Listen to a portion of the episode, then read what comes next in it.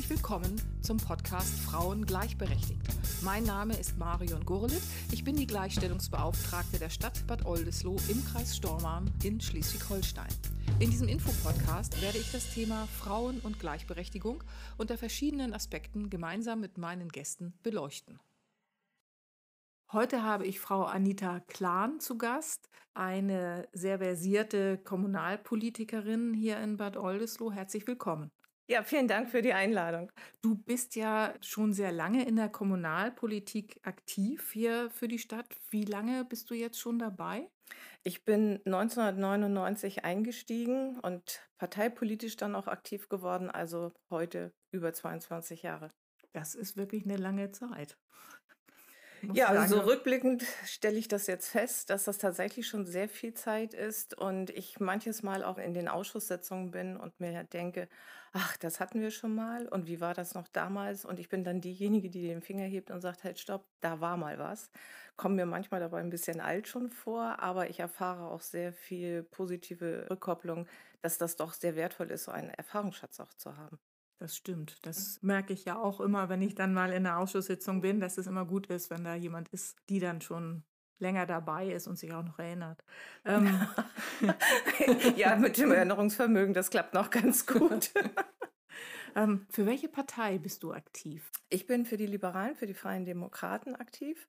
Und ehrlicherweise bin ich ja eingestiegen in die Kommunalpolitik, als es um Kindergartenbeiträge ging, um überhaupt Kindergartenplätze anbieten zu können. Wir waren ja damals noch in den Anfängen, da hat sich ja heute viel getan. Und ich war parteipolitisch nicht gebunden, hatte das auch nicht vor. Aber ich habe dann doch ganz schnell gemerkt, dass das sehr hilfreich ist mit einer politischen Organisation, die dann auch in den Kreis, in das Land Kontakte hat, dass man dort viel erfolgreicher sein kann. Und dann habe ich mich nach Abwägung aller anderen politischen Parteiprogramme für die FDP entschieden. Die FDP-Fraktion ist ja die Fraktion hier bei uns in der Stadtvertretung mit einem hundertprozentigen Frauenanteil. Ja, da sind wir auch sehr stolz drauf. genau, da seid ihr mit zwei Frauen vertreten. Welche Funktion hast du denn inne innerhalb der Fraktion und in welchen Ausschüssen sitzt du? Also ich bin jetzt Fraktionsvorsitzende. Man muss äh, vielleicht vorweg nochmal deutlich sagen, also 100 Prozent Frauenquote hört sich sehr gut an. Man muss natürlich wissen, dass die FDP momentan zwei Fraktionsmitglieder hat. Das heißt also, das Besondere ist auch, dass die Partei damals sich entschieden hat, auf Platz eins und zwei jeweils eine Frau zu benennen und zu wählen. Das ist ja auch ungewöhnlich. Meistens machen das ja auch sehr gerne die Männer. Kleiner Unterton. Ja, Frau Vosgerau und ich haben also diese beiden Plätze inne und wir haben uns also auch aufgeteilt, dass die Verantwortungen gleich verteilt sind. Sie sitzt im Hauptausschuss und hat dort äh, auch als meine Stellvertreterin dann natürlich viele Aufgaben wahrzunehmen. Und ich selber bin ja seit ewiger Zeit im Bildungs-, Sozial- und Kulturausschuss, bin auch stellvertretend im Wirtschafts- und Planungsausschuss, weil ich das auch sehr spannend, sehr wichtig finde für eine Stadtentwicklung. Ja, aber in einer kleinen Fraktion muss man halt eigentlich alles machen, ne?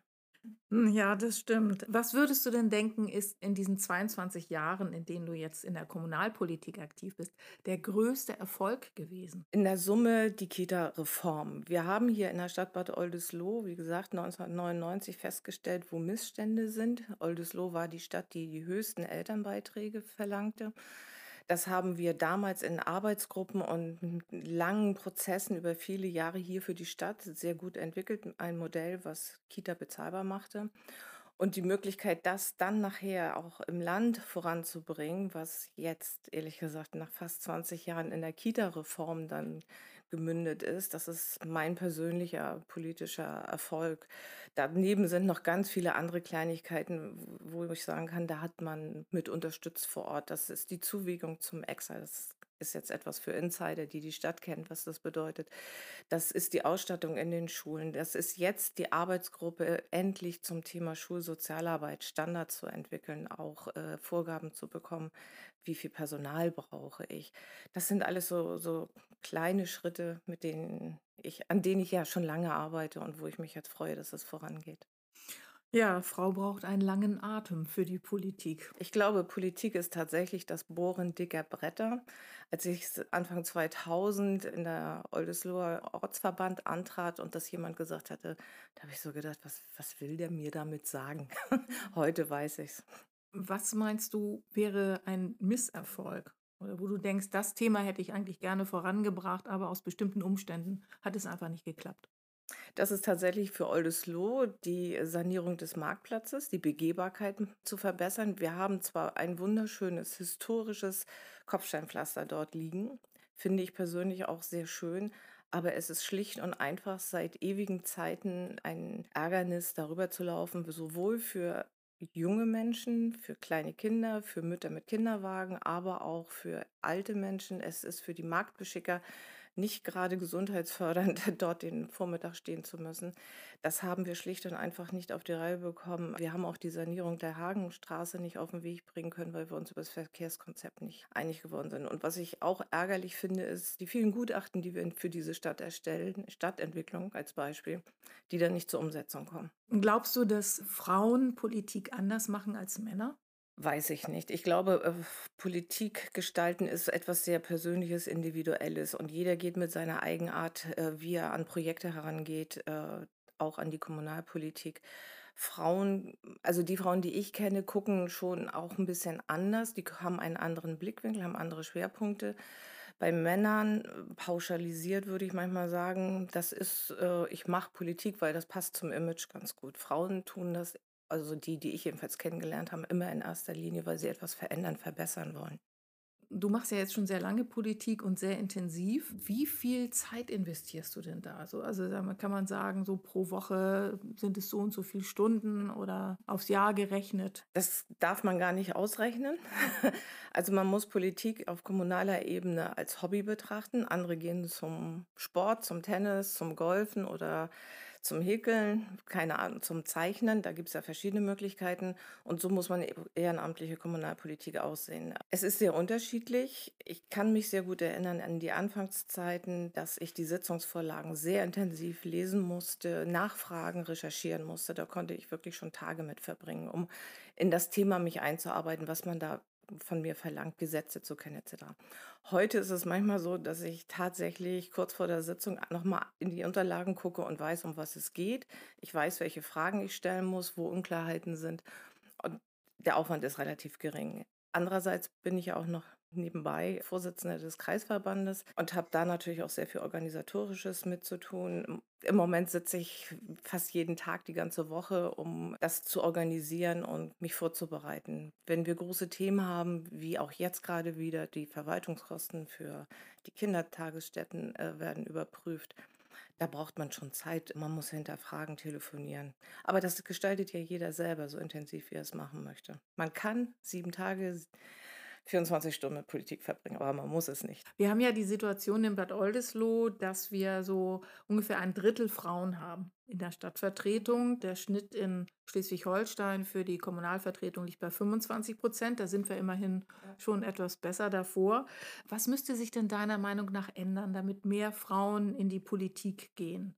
Das ist seit über 20 Jahren Diskussion und daran hat sich nichts geändert, dass es einmal um die Anfangszeiten von Sitzungen geht. Ich finde das mehr als misslich, wenn Sitzungszeiten in Abendbrotzeiten fallen, wo also Familien eigentlich gemeinsam die wenige Zeit, die ihnen im Moment zur Verfügung steht, äh, dann auch genießen wollen.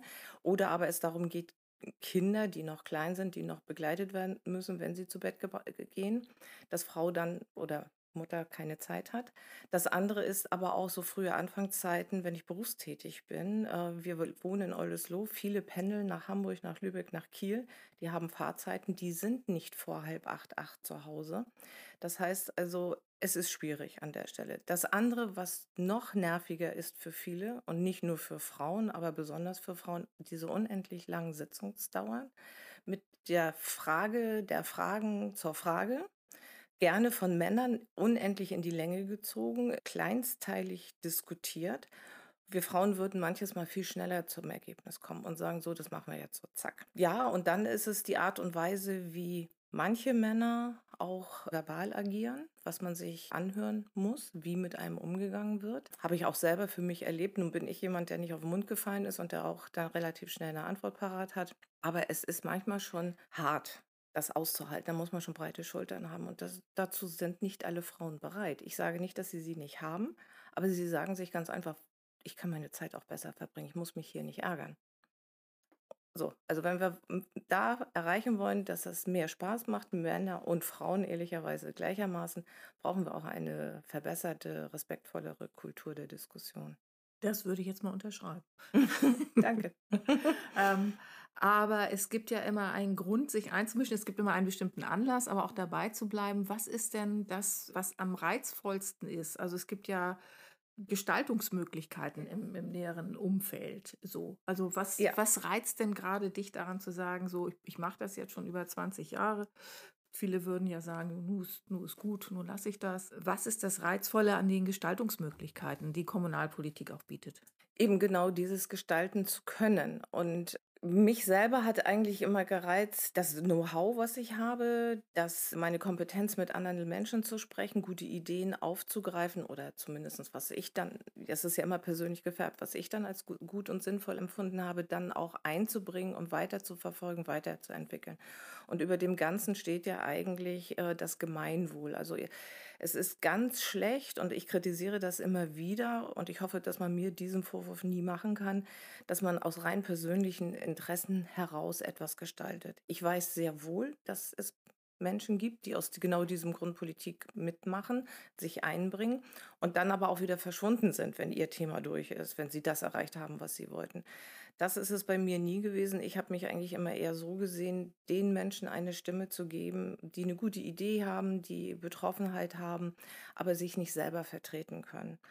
Und da dann zu sehen, was man bewirken kann, was man beeinflussen konnte, wem man helfen konnte ja, das ist ein schönes Gefühl, finde ich jedenfalls. Also mir hat es immer Spaß gemacht und ja, mein großes Ziel war ja immer, äh, Familien zu unterstützen, zu stärken, weil ich eben der Meinung bin, Familien haben in unserer Gesellschaft nicht wirklich die große Wertschätzung, Anerkennung, die sie verdienen. Wo du schon so lange dabei bist, haben sich denn da auch private enge Kontakte ergeben, Freundschaften vielleicht auch? Ja, auf jeden Fall. Ich habe Politik immer so gesehen, wir sitzen am Verhandlungstisch, wir haben unsere Rolle, wir haben unsere Haltung, wir haben auch unsere Parteiprogramme im Hinterkopf, die wir vertreten müssen. Da können wir uns gerne streiten wie die Kesselflicker, wenn es angemessen ist und nicht persönlich verletzend wird.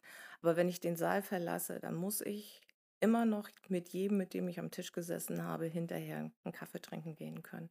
Das ist die Art und Weise, wie ich auch mit den Menschen umgehe. Also Wertschätzung muss da sein, Respekt muss da sein. Und ich habe parteiübergreifend persönliche Kontakte entwickelt und einiges sind also auch schon langjährige Freundschaften geworden. Das ist ja toll. Das wird ja durchaus unterschiedlich bewertet, aber deswegen finde ich es auch sehr spannend, mit verschiedenen Personen zu diesem Thema mich auszutauschen.